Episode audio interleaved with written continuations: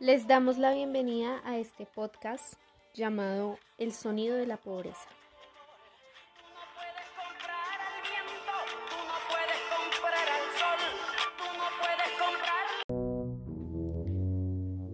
Siete de la noche, 21 de agosto. Laura Castillo, Sara García.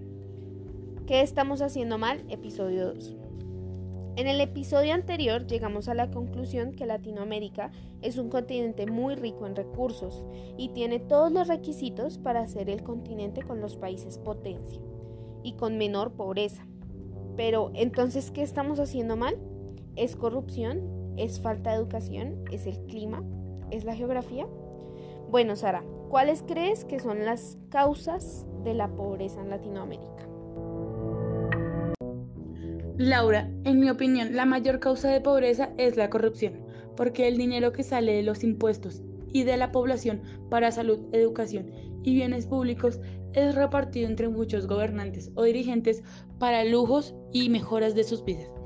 Y sabes, Laura, que te tengo unos datos bastante curiosos que los países más corruptos son los países más pobres. En ejemplo, tenemos Venezuela y Nicaragua. En cambio, Uruguay y Chile son países con baja tasa de corrupción y igual es la, la tasa de pobreza. De acuerdo con estos datos proporcionados por el Banco Mundial, el ranking de 10 países más pobres de Latinoamérica es el siguiente. De primeras tenemos a Venezuela, segundo lugar está Nicaragua, tercer lugar Honduras, cuarto Guatemala, quinto Ecuador, sexto México, séptimo Bolivia, octavo Colombia, noveno Perú y de deseavo está El Salvador. Y esto nos indica que como hay corrupción, también hay crisis económicas.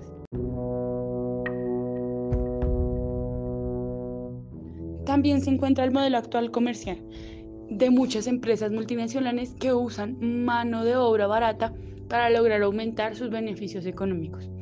Algunos economistas también señalan que las migraciones masivas están impactando en el mercado laboral de algunos países y esto está incidiendo en la pobreza, ya que los inmigrantes mm, aumentan la oferta de mano de obra y por lo mismo la demanda baja.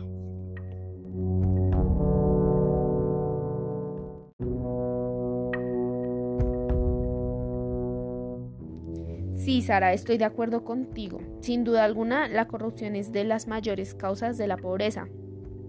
Pero me gustaría exponerles otros factores que causan o incluso incrementan los niveles de pobreza en Latinoamérica.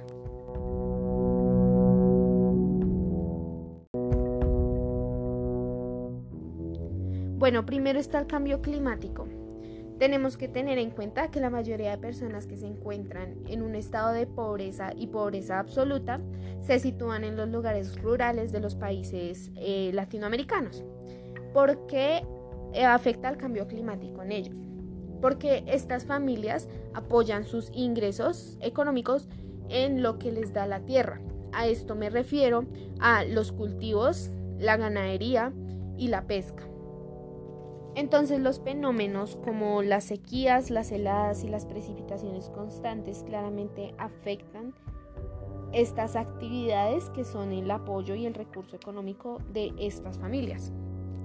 Incluso esta destrucción que representa el cambio climático a las tierras puede llegar a dejar sin comida a las familias, lo cual empeora su situación de pobreza. Bueno, tampoco podemos dejar de lado los conflictos armados en Latinoamérica. A esto me refiero a conflictos y guerras civiles, como también con otros países, que pueden llegar a representar un desplazamiento de las familias de su lugar de vivienda a otros lugares donde no tienen la capacidad de tener otra vivienda o de satisfacer sus necesidades básicas diarias. También el conflicto armado puede llegar a representar una destrucción de las redes viales y de la infraestructura industrial y comercial, lo que representaría un incremento de gastos que se pueden utilizar en educación, en salud o en otras cosas.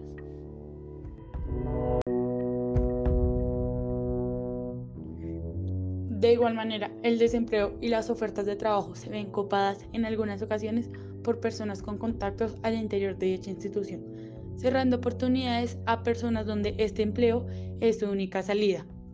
En conclusión, estas son las principales causas de pobreza en Latinoamérica. Pero ¿cuáles son sus consecuencias? Y ahora es lo que nos sigue. ¿Cuál es esa pregunta? ¿Cuáles son las consecuencias de pobreza a futuro? Y esta pregunta será respondida en el próximo episodio. Muchas gracias.